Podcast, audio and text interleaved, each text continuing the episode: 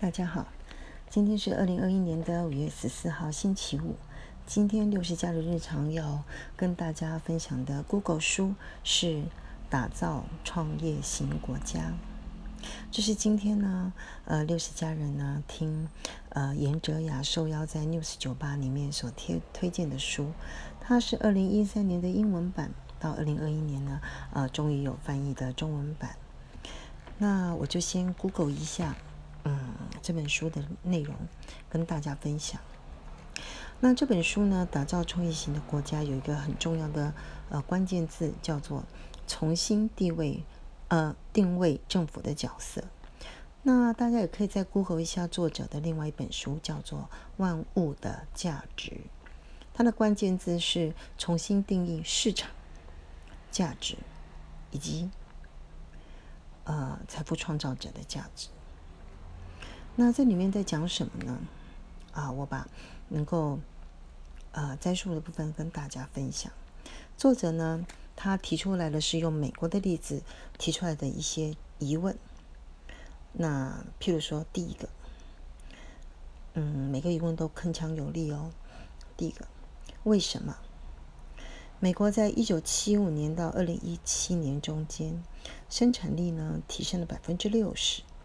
但是从一九七六年到现在，劳工的实质薪资却停滞不前。那也就是说，有将近四十年的期间，由一小撮的精英截取了。他用截取，他不是说创造，他是说拿走了，几乎是经济成长的所有果实。为什么他们可以？是第二个问题。是因为这些精英他的生产力比其他社会成员的生产力大非常多吗？有大到这么多吗？贫富差距可以大到这个样子吗？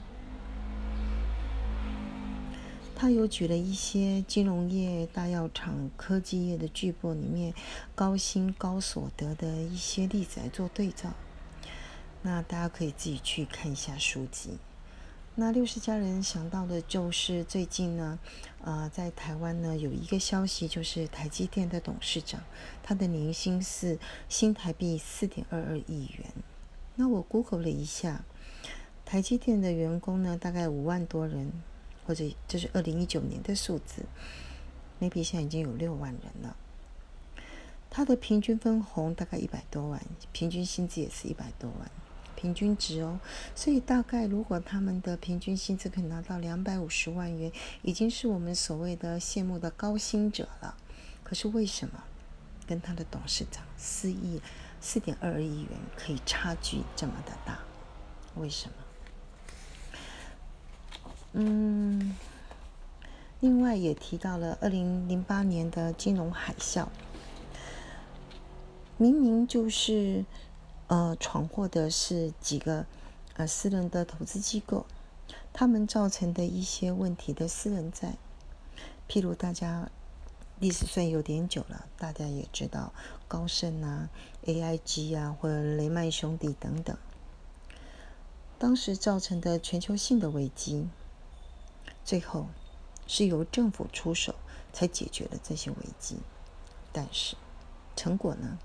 被这些私人机构又拿回去了，所以有一句话叫做“风险社会化，报酬私有化”，这样是合理的吗？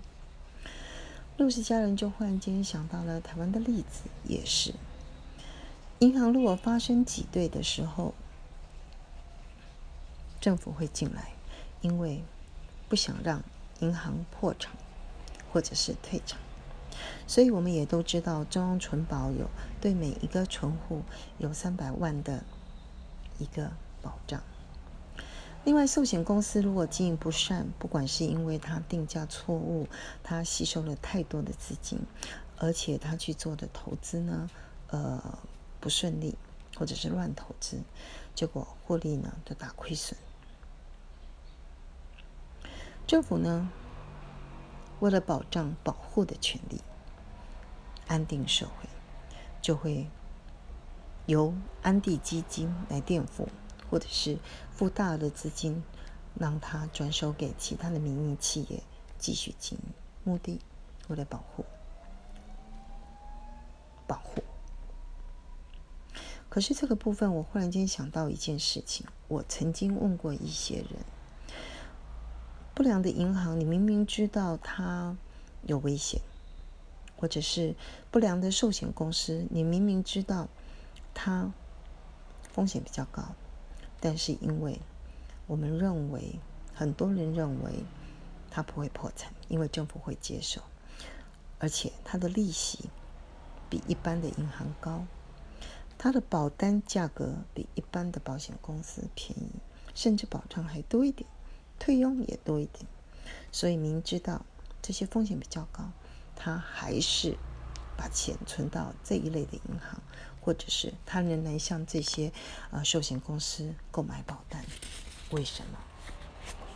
好另外，台湾特有的问题也提到了国安基金，就是所谓的劳保退保、劳保公保或者是劳退等等，比较我们统称为国安基金。为什么只有在市场失灵的时候，它才会出手干预？